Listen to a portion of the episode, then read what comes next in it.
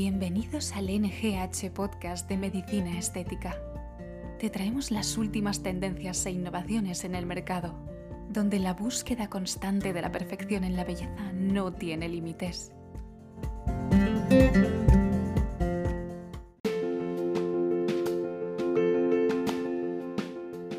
Hola a todos, soy la doctora Garcerant miembro del Comité Científico de NGH, y en el podcast de hoy vamos a hablar sobre la historia de la medicina estética y un poco sobre la historia de la belleza femenina. A lo largo de la historia de todos los tiempos hemos sabido de técnicas muy habituales para el mantenimiento y promoción de la belleza femenina y masculina, siendo por ejemplo Egipto conocida como la cuna de la medicina estética. Siempre a lo largo de la historia han habido constantes respecto a lo que se considera atractivo en las mujeres y los hombres, por ejemplo, una piel lo más blanca posible y en el caso de las mujeres los labios pintados intensamente. A lo largo de la historia hemos variado el color del pelo, que preferentemente ha sido rubio, para luego, a lo largo de la historia, en varias ocasiones transformarse al castaño. Desde la prehistoria se encuentran las primeras manifestaciones del ideal femenino. Estas pequeñas muñecas que se encontraban dentro de los restos arqueológicos eran estatuas de mujeres de gran obesidad, pechos enormes y caídos, enormes caderas y muslos que se consideraban atractivos por su potencial de fertilidad, dado que en la prehistoria lo que se consideraba correcto era la continuación de la especie. A partir de ahí, las evidencias históricas del mayor culto a la belleza se originan en Egipto, donde se le conoce como la cuna de la medicina estética. Desde Egipto poseemos numerosos testimonios del ideal de belleza femenina. En este caso, una mujer guapa y atractiva era estilizada, más o menos de corte fino, similar a la actual. Alguien que cuida mucho la blancura de la piel, la forma de las cejas, que pinta ligeramente los labios y que se maquilla los ojos. De esta manera se obtiene una discreta resalte de la belleza original y anatómica de cada una de las mujeres. Una civilización peculiar que trae un aire fresco al papel de la mujer en la sociedad es la cultura minoica en la isla de Chipre. En este caso, las mujeres deben tener un cutis blanco, labios muy rojos y ojos maquillados, pero tienen a la vez senos desnudos. La corporalización y el atractivo dentro del cuerpo empieza a aparecer como algo no tabú. Los conocimientos de Egipto y de Mesopotamia pasaron a Grecia a través, y a través de ella a Roma. De esta manera, seguíamos queriendo en Roma las mujeres la piel de la cara y el cuello muy blanca y se hacía todo lo posible por mantenerla así. Para ello se utilizaban los baños con leche de burra, por ejemplo, tan famosos y tan conocidos actualmente. ¿Por qué? Porque la leche tenía contenido de ácido láctico. El ácido láctico es un alfa hidroxiácido. De esta manera, nosotros podíamos hoy en día utilizar y extraer esos extractos para hacer los tratamientos que utilizamos en consulta. En la Edad Media, primero hay un predominio del árabe y luego de la Europa, de la Europa occidental. De esta manera, la mujer árabe tiene unos objetivos estéticos específicos. Es una figura más esbelta, con una cintura armoniosa, y en la cara destacan los ojos, el atractivo del maquillaje a nivel ocular por el uso del velo. En este caso, sabemos que estaban muy, eran populares los harems, estos arenes se utilizaban además como verdaderos institutos de belleza para diferentes para todas las mujeres. En ellos acudían a realizarse jornadas intensas de belleza que iban desde la sudoración, las fricciones, lavado del cabello y de los pies, masaje reparador y atención especial en cuanto a las cejas, ojos, dientes, encías y labios se utilizaban con profusión esencias y perfumes y esto hacía que el cuidado cosmético de una mujer abarcara mucho más allá que el simple cuidado cosmético. Sin embargo, en la Edad Media, el cristianismo prohíbe el maquillaje en cada una de las mujeres. Esto hace que la belleza se haga muchísimo más discreta, con un rostro natural y con poco color. A partir de las cruzadas y del conocimiento del mundo oriental se añade además la utilización de perfumes con la modificación de los olores corporales. A partir de allí todos conocemos la época del Renacimiento donde se evidencia un nuevo enfoque vital, el humanismo y el gusto por la vida terrenal. De esta manera, el ideal femenino es una mujer también rubia, unos casos delgadas, pero en la mayoría de los casos muy rellena, casi obesa. El rostro ha de ser blanco, para ello se utiliza lo que haga falta. Pigmentos, cremas, cuidados especiales que hagan que el tipo de piel que se exhibe sea muy blanco y por supuesto protección solar, cuidado que conservamos hasta hoy, hasta el día de hoy. Los ojos además se maquillan muy oscuros y se utilizan eh, todos los tipos de maquillajes para conseguirlo. El barroco además expone una belleza femenina, una continuidad y exageración de los gustos del Renacimiento, donde aumenta el gusto estético por las figuras rollizas, maquilladas y muy arregladas. A partir de allí, la época de la Ilustración introduce una belleza totalmente artificial. Es cuando se oculta el pelo con la peluca blanca, que además la llevan incluso los niños. Sigue habiendo la cara muy blanca, con maquillaje aplicado en círculo en cada mejilla de manera muy artificial, muy rojo, muy pigmentado. Y los labios además intensamente eh, muy, muy, muy rojos. Existe además una, un lucimiento del escote que hace que consigan tener una exposición más de la figura corporal. Sin embargo, en el siglo XIX, un poco más adelante, el romanticismo hace pie a una piel bastante más fina, más pálida, pero sin embargo el color del pelo cambia y es ahí cuando pieles más morenas como las italianas o las españolas comienzan a estar de moda. En este caso a nivel corporal sigue siendo vigente una cintura muy pequeña. A partir de 1900, el naturalismo presenta una mujer que sea más sólida, más robusta, gruesa, más segura de sí misma y con la llegada de la Primera Guerra Mundial, el capitalismo hace que las mujeres se incorporen a la vida laboral. De esta manera consiguen tener una mayor seguridad en sí misma y además participan mucho más en la elección de los cánones de belleza.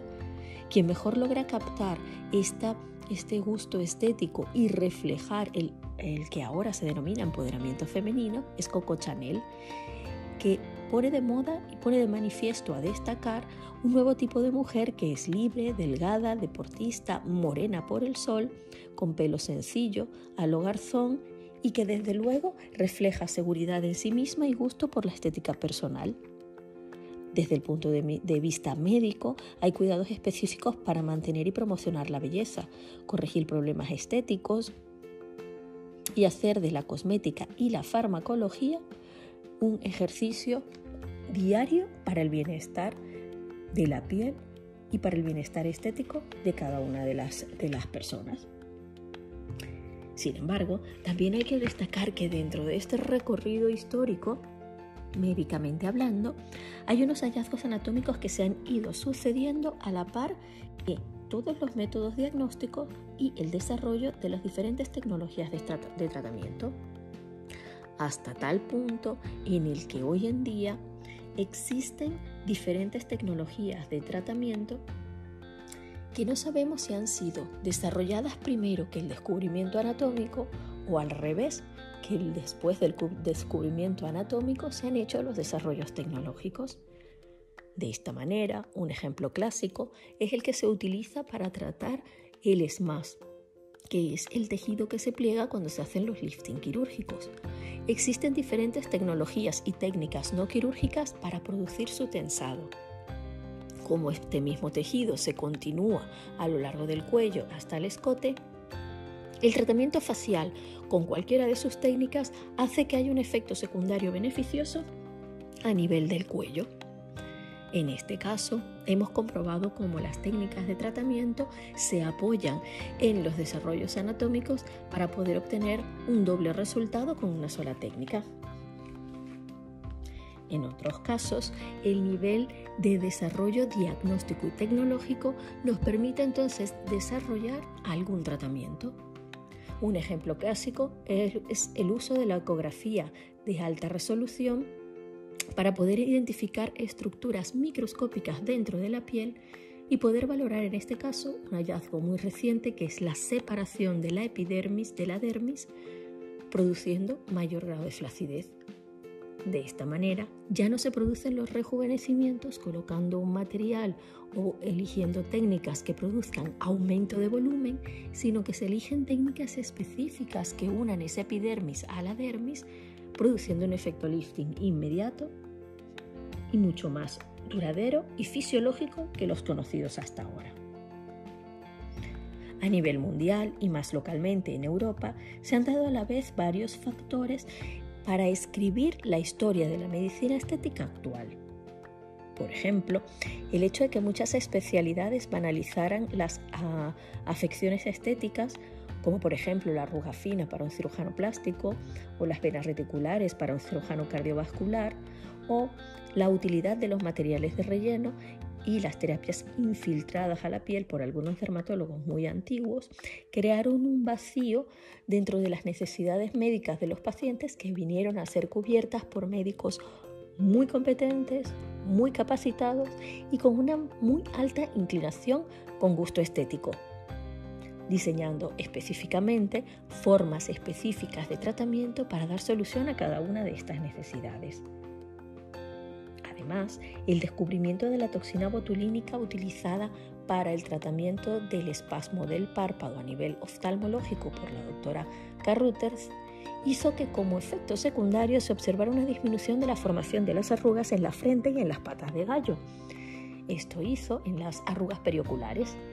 Esto hizo que se utilizara la toxina botulínica como un tratamiento específico para prevenir y tratar las arrugas producidas por el movimiento.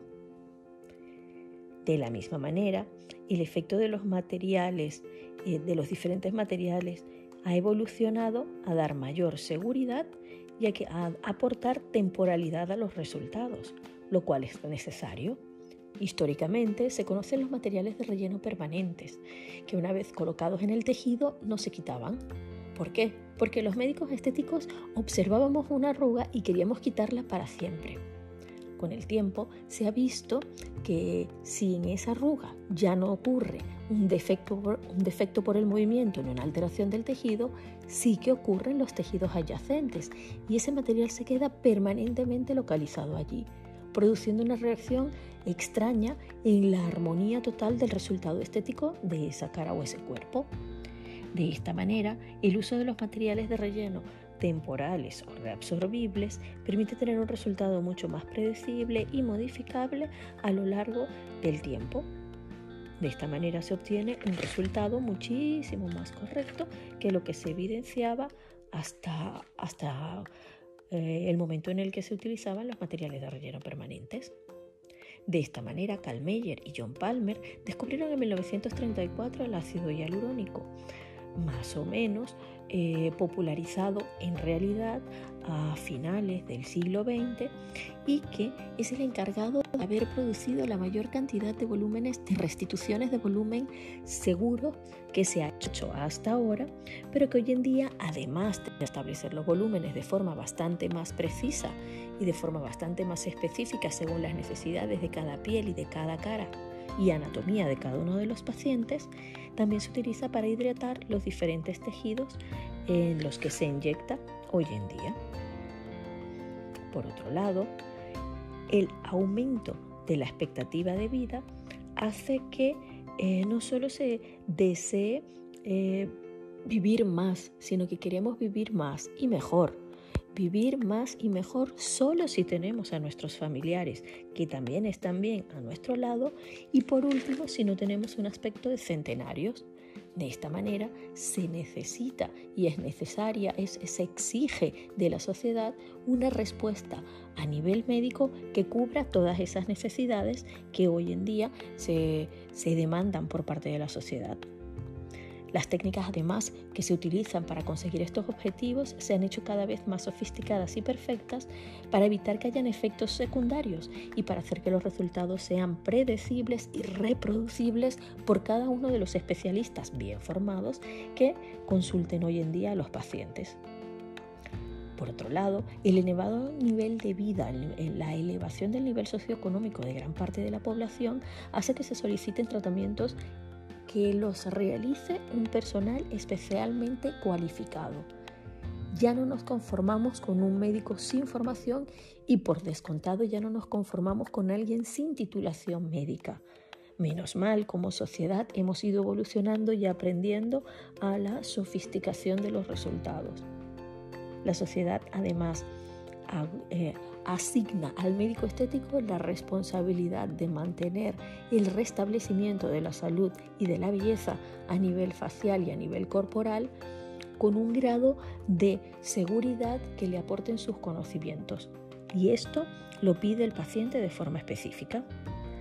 De esta manera, las sociedades se han agrupado eh, para poder obtener todos los médicos estéticos y el respaldo que necesitamos para poder dar solución a esa demanda social. De esta manera, ya la primera sociedad de médicos estéticos la creó el doctor Jean-Jacques Legrand en Francia. Pero a partir de allí, muchos países se agruparon formando las sociedades primero de cada país y luego sociedades internacionales como la UIME, que Actualmente agrupa hasta 32 países acerca de los mismos métodos para hablar en el mismo idioma y comunicar todos los hallazgos que tengamos con los pacientes, esperados y no esperados, en el día a día de nuestra especialidad. Gracias a todo esto, hoy en día la medicina estética se concibe como una especialidad que trata al paciente de forma integral, que abarca los aspectos biológicos, los aspectos psicológicos y los aspectos sociales, y que a su vez ha dado pie a la aparición de subespecialidades muy, eh, muy, muy específicas como la medicina estética capilar, la medicina estética en ginecología y andrología, la medicina estética regenerativa y del antienvejecimiento y hasta la medicina estética para el paciente post-oncológicos.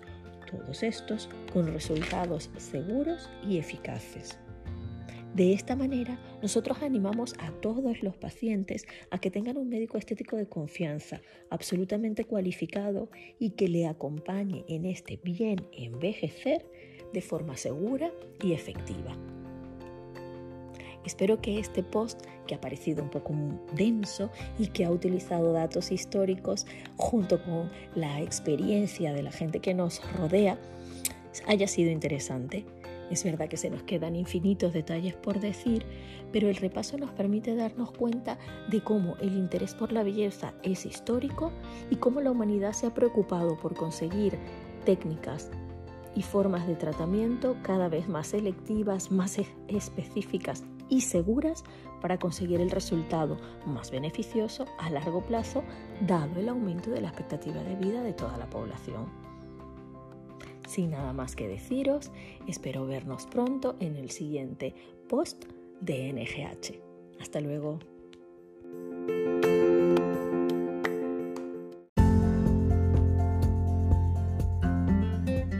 Gracias por escuchar el NGH Podcast de Medicina Estética. Suscríbete al podcast para nuevos episodios. Amplía tu conocimiento sobre los tratamientos estéticos de la NGH Web Academy. Y que no se te olvide seguirnos en nuestras redes sociales para más novedades.